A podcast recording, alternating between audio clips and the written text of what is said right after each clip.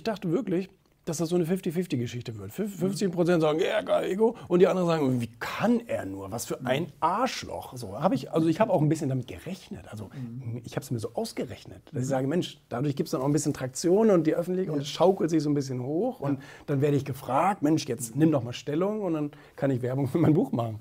So habe ich mir das gedacht. Ne? Aber jetzt kommen alle an. Natürlich gibt es Leute, die sagen, "Hm, da rümpft man so ein bisschen die Nase, Herr Backhaus, wenn man so einen Titel liest. Nicht? Aber alles nur sehr politisch. Und dann sagen die, aber ich habe es gelesen, das ist sehr, sehr gut. Sehr gut geschrieben. Vorhin, vorhin war ich in einer, in einer äh, TV-Sendung hier in Köln und da war ein Psychologe, ein Doktor, zugeschaltet als Kontrapart zu meiner These.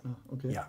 Und jetzt stellte sich aber im Laufe der Sendung raus, dass der das Buch selber gelesen hat und sagt, wir können eigentlich nur unterstreichen, was er Bagostage geschrieben hat. So, ne? Also vielleicht, einmal- vielleicht ein bisschen reißerisch und so mit dem Titel und so. Ob das sein muss, weiß ich jetzt nicht. Ja. Aber so die Thesen hat er alle richtig beschrieben.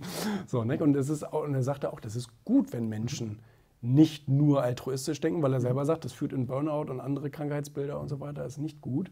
Ähm, er sagte natürlich auch richtigerweise, es gibt auch Übertreibungen von Egoismus, die dann Narzissmus oder äh, wie auch immer sind. Narzissmus ist kein richtiges kein richtiges Krankheitsbild, aber ein selbst erschaffenes. Es gibt aber natürlich auch Soziopathie und so weiter, können die Leute gar nichts für. Die sind leider mit einem Hirnschaden geboren und die können keine Emotionen so verstehen und rüberbringen.